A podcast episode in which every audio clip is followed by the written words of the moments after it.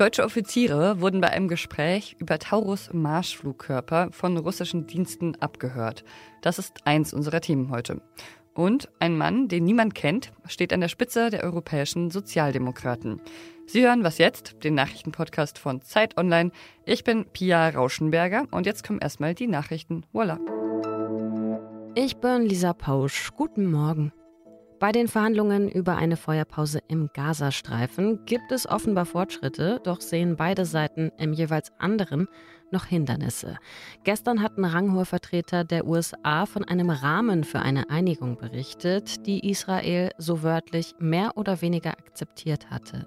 Demnach hängt eine sechswöchige Feuerpause davon ab, ob die Hamas mit der Freilassung einer ganz bestimmten Gruppe von besonders schutzbedürftigen Geiseln einverstanden ist. Ein Hamas-Vertreter wiederum sprach in der Nacht gegenüber der Nachrichtenagentur dpa von Hindernissen auf israelischer Seite, vor allem zu dem Zeitlimit für eine Waffenruhe. Israel manövriere bei dem Thema herum, sagte er. Heute sollen die Gespräche der Vermittler aus Ägypten, Katar und den USA in Kairo weitergehen. Im Roten Meer droht eine Umweltkatastrophe. Zwei Wochen nach einem Raketenangriff der Houthi-Miliz aus dem Jemen ist der Frachter Rubima in der Nacht auf Samstag gesunken und mit ihm mehr als 40.000 Tonnen Düngemittel.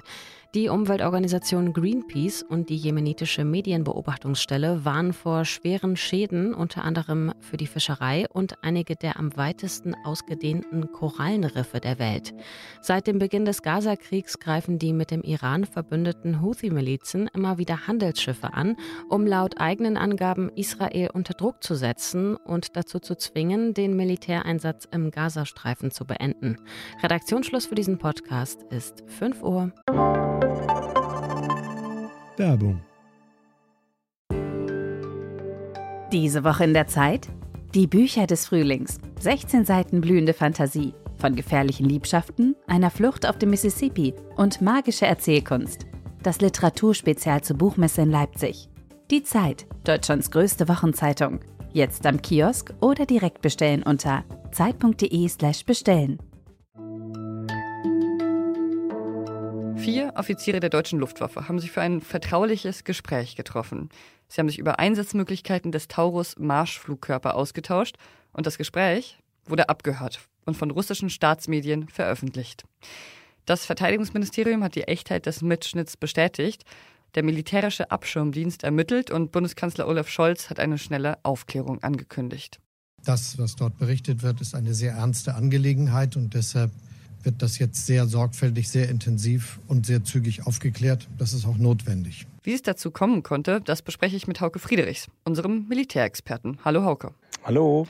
Was haben die Offiziere genau besprochen? Das war ein hochsensibles Thema, was ja auch in den Talkshows und im Bundestag, im Plenarsaal bereits Thema war und äh, auf vielen anderen Bühnen äh, der Republik, nämlich wie könnte Deutschland die Ukraine mit Taurus-Marschflugkörpern unterstützen. Und die Offiziere sind dabei sehr ins Detail gegangen, haben dabei auch Geheimwissen äh, der Verbündeten äh, preisgegeben äh, und Szenarien aufgemalt, was sie tun könnten, wenn denn Scholz doch sich entschlösse, die Taurus freizugeben. Ein Aspekt des Gesprächs wäre ja auch noch besonders unangenehm für den Kanzler, weil die Teilnehmer ja quasi seine Argumente entkräftet haben. Und zwar wird in dem Gespräch deutlich, dass deutsche Soldaten gar nicht unbedingt in die Ukraine müssten, damit äh, Taurus Marschflugkörper von den Streitkräften dort eingesetzt werden könnten. Das hatte Scholz ja immer ein bisschen anders formuliert. Ja, sie haben ganz eindeutig gezeigt, dass es keine deutschen Soldaten in Kiew oder auf ukrainischen Luftwaffenstützpunkten braucht, um Taurus einzusetzen. Die Ukrainer brauchen Hilfe, ähm, um diese hochkomplexe Waffe zu nutzen, aber die kann auch aus Deutschland erfolgen. Offenbar, und das ist ja das zweite Problem für die Bundesregierung, konnten russische Dienste das Gespräch ja abhören. Wie kann das eigentlich sein? Das ist die große Frage. Das wird ja auch gerade noch vom MAD, also vom Militärgeheimdienst, untersucht. Einer der Teilnehmer, ein Brigadegeneral, war aus Singapur zugeschaltet. Es ist natürlich gut möglich, dass das Hotelzimmer zum Beispiel verwanzt war ähm, oder aber auch der Übertragungsweg dann nicht sicher.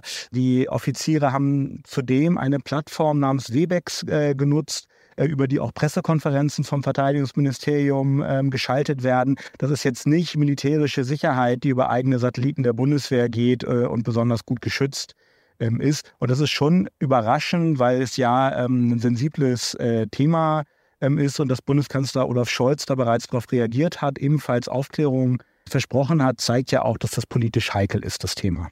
Also insgesamt ist dieser Zwischenfall ja schon recht peinlich für die Bundesregierung, weil es da ja auch um vertrauliche Informationen über Verbündete ging, oder? Es ist vor allen Dingen auch bedenklich aus Sicht der Verbündeten, also die Briten und die Amerikaner, über deren Einsatz ähm, in der Ukraine so offen gesprochen wurde in dieser Runde, wollen natürlich überhaupt nicht, dass diese Informationen nach draußen dringen. Also ähm, es wurde ganz deutlich gesagt, dass britische Vertreter vor Ort sind und den Ukrainern helfen, Storm Shadow, einen anderen Marschflugkörper einzusetzen und dass halt Amerikaner in Zivil da rumlaufen, was halt entweder ein Hinweis auf Special Forces oder auf die CIA ist. Das ist natürlich bedenklich, weil die Verbündeten dann nicht genau wissen, was können wir mit den Deutschen eigentlich teilen. Und es ist natürlich auch so ein bisschen peinlich, weil auch interner der Luftwaffe offengelegt wurden. Unter anderem, äh, dass das F-35-Flugzeug sehr viel teurer wird und wie man da mit dem Verteidigungsausschuss und mit dem äh, Haushaltsausschuss umgehen will. Das ist schon auch ähm, generell eine ziemlich peinliche Nummer für den Inspekteur der Luftwaffe, der ja an dem Gespräch beteiligt war. Welche Konsequenzen könnte denn jetzt dieser Abhörvorfall haben in Bezug auf die NATO oder den Ukraine-Krieg? Also äh, Russland hat ja bereits eine Erklärung von Deutschland gefordert. Die Sprecherin des Außenministeriums war da sehr relativ aggressiv, hat sogar gesagt, wenn diese Erklärung ausbleibt, sei das auch eine Erklärung. Das ist natürlich generell so, dass Deutschland wieder mal sich ein bisschen blamiert hat im Kreis der Verbündeten.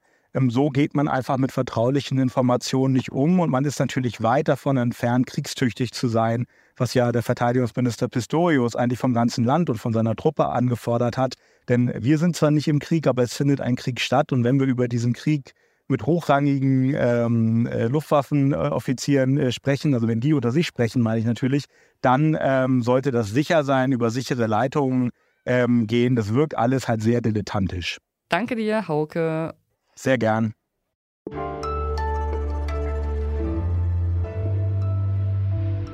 Alles außer Putzen. Wenn man auf das Büro von Zeit Online zuläuft, dann sieht man rechts am Straßenrand seit ein paar Tagen ganz viele lila Krokusse, die sich durch das trockene Laub gebohrt haben.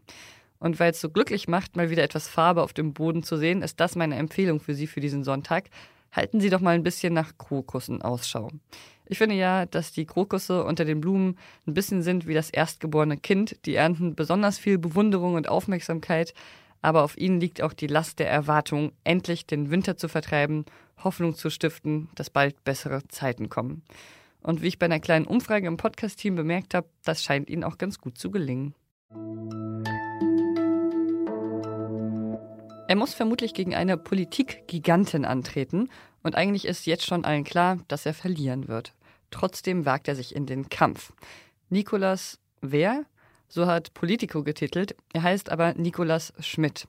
Die europäischen Sozialdemokraten haben ihn gestern in Rom zum Spitzenkandidat für die anstehende Europawahl bestimmt und außerdem ihren Europawahlkampf eingeläutet. Schmidt wird vermutlich gegen Ursula von der Leyen antreten, die wahrscheinlich, man weiß es noch nicht, die Spitzenkandidatin der Konservativen wird. Und große Chancen hat er da wohl nicht. Darüber spreche ich mit Almut Siefert, die aus Italien berichtet und das Treffen der Sozialdemokraten verfolgt hat. Hi Almut. Hallo Pia. Von seinen Genossen hat er ja große Zustimmung bei der Wahl bekommen. Wer ist dieser Nikolaus Schmidt?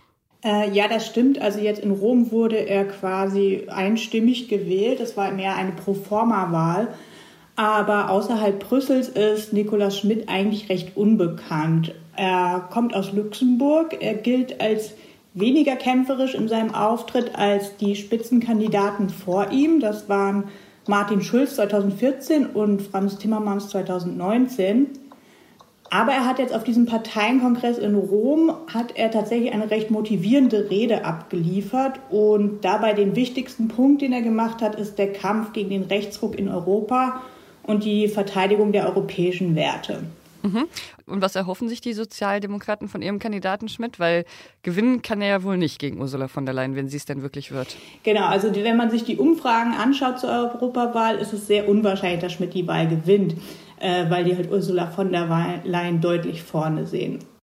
Also den Anspruch auf den Kommissionspräsidentenposten wird er nicht erheben können, aber er könnte mit einem guten Wahlergebnis der Sozialdemokraten die Chance der Parteien auf einen Top-Posten in der EU ebnen. Also Da gibt es zum Beispiel das Amt des Außenbeauftragten zum Beispiel oder das des Präsidenten des Europaparlaments.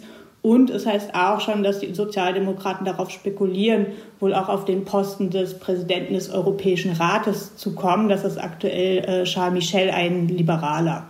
Schmidt ist relativ trittsicher in der europäischen Blase und kennt sich recht gut aus und wäre da ein sehr guter Verhandlungspartner, wenn es dann um die Verteilung dieser Posten geht. Okay, danke dir, Almut. Sehr gerne. Und das war's schon mit Was jetzt für diese Woche. Was jetzt als Zeit.de ist unsere E-Mail-Adresse für Feedback und Fragen. Ich habe heute auf meinem Zettel einen Spaziergang zu machen. Vielleicht sehen wir uns ja beim Krokusfeld. Ich bin Pia Rauschenberger. Machen Sie es gut. Von 1 bis 10, wie groß sind gerade deine Frühlingsgefühle? Meine Frühlingsgefühle sind gerade bei 10, weil ich gucke aus dem Fenster und es strahlt die Sonne. Es ist wirklich wunderschön. In Rom hat es schon um die 17 Grad durchschnittlich. Also meine Frühlingsgefühle sind ganz weit vorne.